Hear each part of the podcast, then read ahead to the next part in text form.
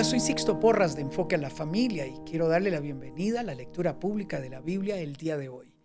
Hoy iniciaremos con el Salmo 42, un salmo lleno de esperanza. En medio de la soledad solo podemos clamar a aquel que nos levanta de nuevo. Iremos a Jeremías 26, 12 al 24 y 27 al 28, donde Jeremías escapa de la muerte. Y terminaremos leyendo Filipenses 2, 1 al 13 donde nos invita a tener la misma actitud de Cristo, que vino a hacerse siervo de todos y estando en lo más bajo, Dios lo levanta hasta lo sumo. Nos da el ejemplo de cómo debemos vivir nuestra vida cristiana. Soy Sixto Porras de Enfoque a la Familia y le invito a disfrutar la lectura pública de la Biblia. El libro de Salmos, capítulo 42. Como el ciervo anhela las corrientes de las aguas, así te anhelo a ti, oh Dios. Tengo sed de Dios, del Dios viviente. ¿Cuándo podré ir para estar delante de Él? Día y noche solo me alimento de lágrimas, mientras que mis enemigos se burlan continuamente de mí diciendo, ¿dónde está ese Dios tuyo? Se me destroza el corazón al recordar cómo solían ser las cosas. Yo caminaba entre la multitud de adoradores, encabezaba una gran procesión hacia la casa de Dios, cantando de alegría y dando gracias en medio del sonido de una gran celebración. ¿Por qué estoy desanimado? ¿Por qué está tan triste mi corazón? Pondré mi esperanza en Dios. Nuevamente lo alabaré mi Salvador y mi Dios. Ahora estoy profundamente desalentado, pero me acordaré de ti. Aún desde el lejano monte Hermón, donde nace el Jordán, desde la tierra del monte Misar, oigo el tumulto de los embravecidos mares, mientras me arrasan tus olas y las crecientes mareas. Pero cada día el Señor derrama su amor inagotable sobre mí. Y todas las noches entono sus cánticos y oro a Dios, quien me da vida. ¡Oh Dios, roca mía! clamo. ¿Por qué me has olvidado? ¿Por qué tengo que andar angustiado, oprimido por mis enemigos? Sus insultos me parten los huesos. Se burlan diciendo, ¿dónde está ese Dios tuyo? ¿Por qué estoy desanimado? ¿Por qué está tan triste mi corazón? Pondré mi esperanza en Dios. Nuevamente lo alabaré. Mi Salvador y mi Dios.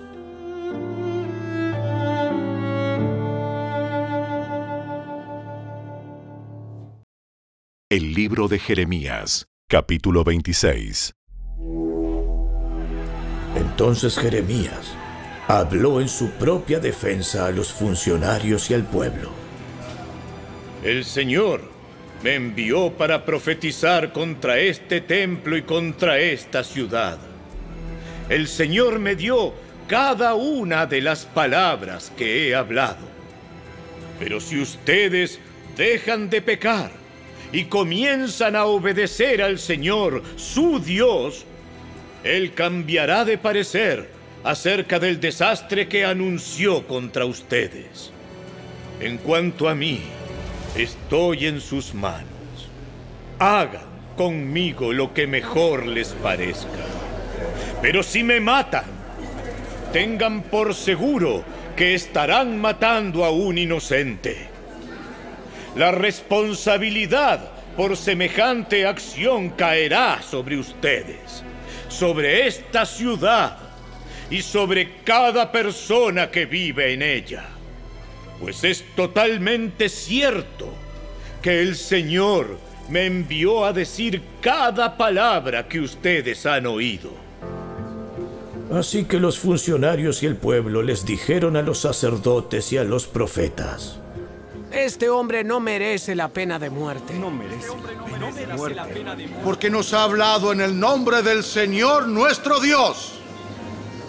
Entonces, algunos de los sabios ancianos se pusieron de pie y hablaron a todo el pueblo reunido en ese lugar.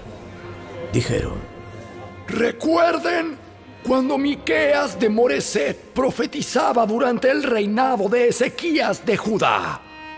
Él le dijo al pueblo de Judá, esto dice el Señor de los ejércitos celestiales. El monte Sión quedará arado como un campo abierto.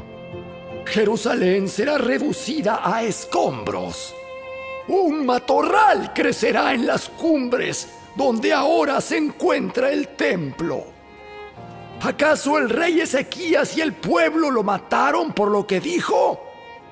No, se apartaron de sus pecados y adoraron al Señor. Le suplicaron misericordia. Entonces el Señor cambió de parecer acerca del terrible desastre que había declarado contra ellos. Así que estamos a punto de perjudicarnos a nosotros mismos. En ese tiempo, Urías, hijo de Semaías de Kiriat Jearim, también profetizaba en nombre del Señor y predijo el mismo terrible desastre contra la ciudad y la nación, igual que Jeremías. Cuando el rey Joacim junto con los oficiales militares y los demás funcionarios escucharon lo que dijo, el rey envió a alguien para matarlo. Sin embargo, Urías se enteró del plan y escapó a Egipto atemorizado. Entonces el rey Joacim envió a El Natán, hijo de Acbor, a Egipto junto con algunos otros hombres para que capturaran a Urías. Lo tomaron prisionero y lo trajeron de regreso al rey Joacim. Así que el rey mató a Urías a espada y mandó que lo enterraran en una fosa común. No obstante, Aicam, hijo de Safán, respaldó a Jeremías y persuadió al tribunal de no entregarlo a la multitud para que lo matara.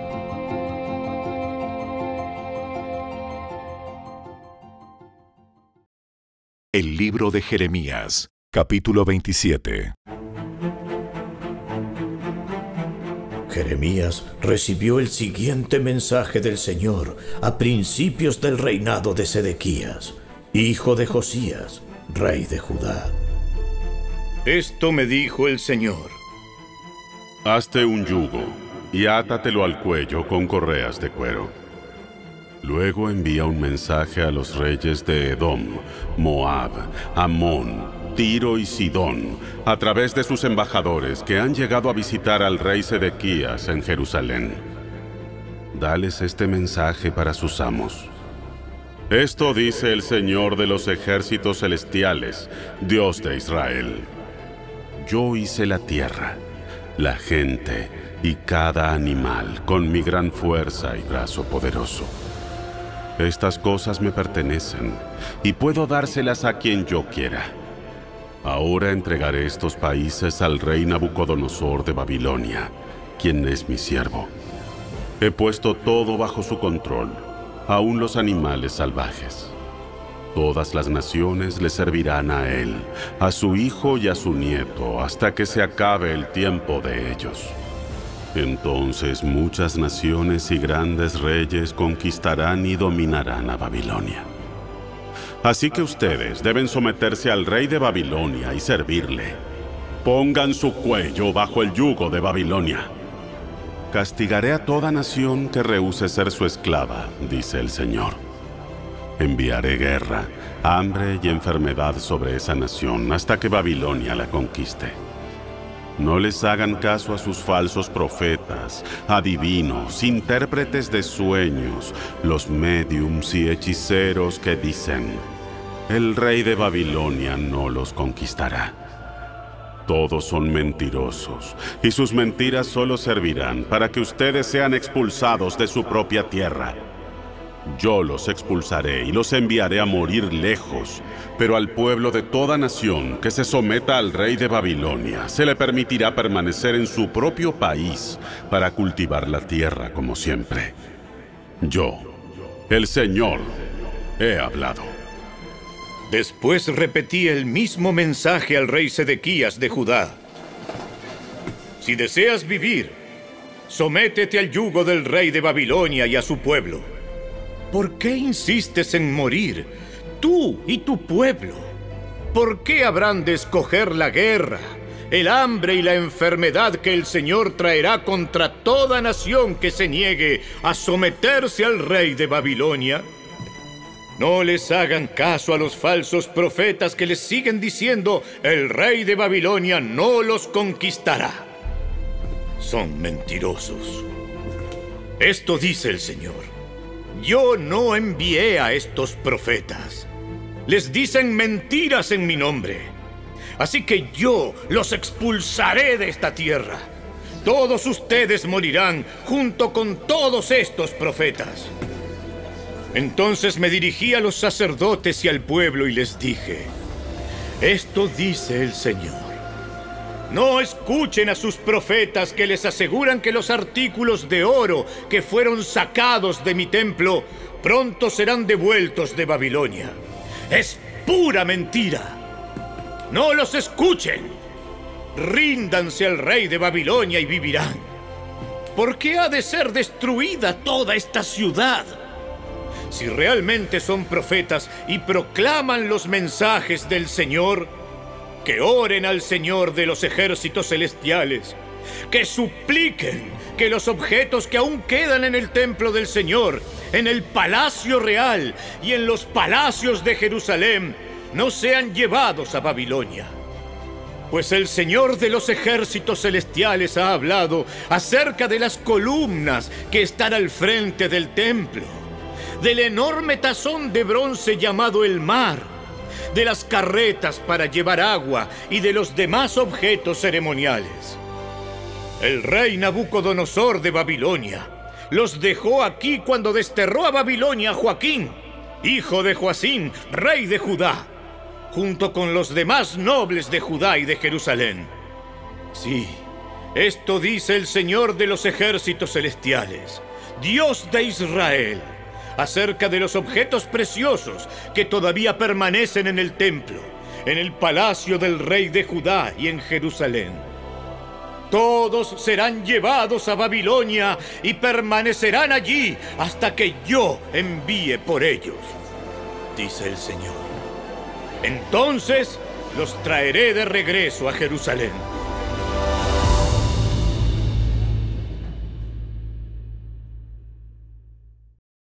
El libro de Jeremías, capítulo 28.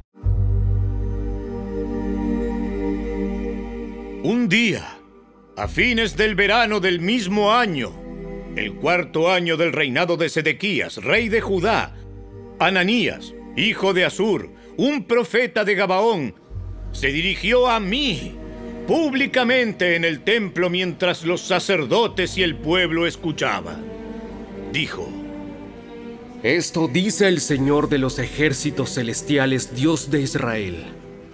Quitaré del cuello de ustedes el yugo del rey de Babilonia. Dentro de dos años traeré de regreso todos los tesoros del templo que el rey Nabucodonosor llevó a Babilonia.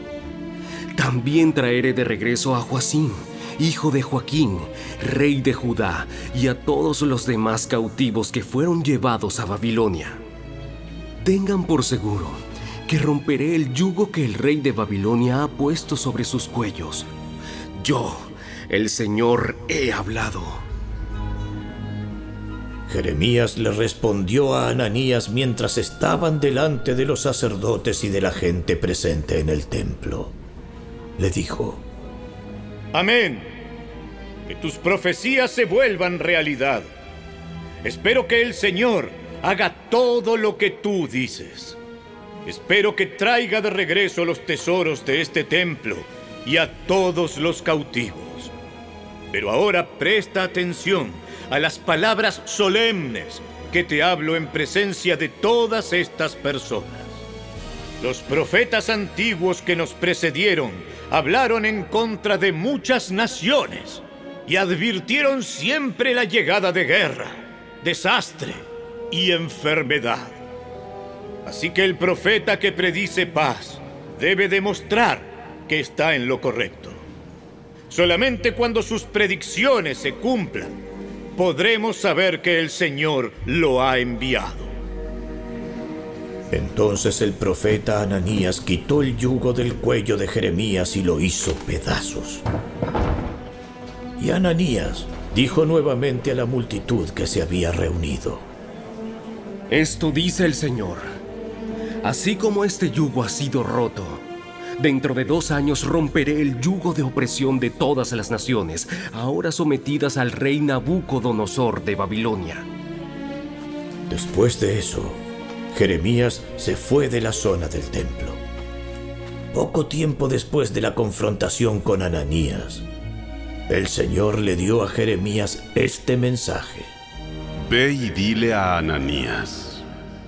Esto dice el Señor. Tú has quebrado un yugo de madera, pero lo has reemplazado con un yugo de hierro. El Señor de los ejércitos celestiales, Dios de Israel, dice, He puesto un yugo de hierro en el cuello de todas estas naciones y las he sometido a la esclavitud del rey Nabucodonosor de Babilonia. He puesto todo bajo su control, incluso los animales salvajes. Entonces el profeta Jeremías le dijo a Ananías, Escucha, Ananías, el Señor no te ha enviado, pero el pueblo cree tus mentiras. Por lo tanto, esto dice el Señor. Debes morir. Tu vida terminará este mismo año porque te rebelaste contra el Señor. Dos meses después, murió el profeta Ananías. La carta del apóstol Pablo a los Filipenses, capítulo 2. ¿Hay algún estímulo en pertenecer a Cristo? ¿Existe algún consuelo en su amor? ¿Tenemos en conjunto alguna comunión en el Espíritu? ¿Tienen ustedes un corazón tierno y compasivo? Entonces, háganme verdaderamente feliz poniéndose de acuerdo de todo corazón entre ustedes, amándose unos a otros y trabajando juntos con un mismo pensamiento y un mismo propósito. No sean egoístas, no traten de impresionar a nadie, sean humildes, es decir, considerando a los demás como mejores que ustedes. No se ocupen solo de sus propios intereses, sino también procuren interesarse en los demás tengan la misma actitud que tuvo Cristo Jesús. Aunque era Dios, no consideró que el ser igual a Dios fuera algo a lo cual aferrarse. En cambio, renunció a sus privilegios divinos, adoptó la humilde posición de un esclavo y nació como un ser humano. Cuando apareció en forma de hombre, se humilló a sí mismo en obediencia a Dios y murió en una cruz como morían los criminales. Por lo tanto, Dios lo elevó al lugar de máximo honor y le dio el nombre que está por encima de todos los demás nombres, para que ante el nombre de Jesús se doble toda rodilla en el cielo y en la tierra y debajo de la tierra y toda lengua declare que Jesucristo es el Señor para la gloria de Dios Padre. Queridos amigos, siempre siguieron mis instrucciones cuando estaba con ustedes. Y ahora que estoy lejos, es aún más importante que lo hagan. Esfuércense por demostrar los resultados de su salvación obedeciendo a Dios con profunda reverencia y temor. Pues Dios trabaja en ustedes y les da el deseo y el poder para que hagan lo que a Él le agrada.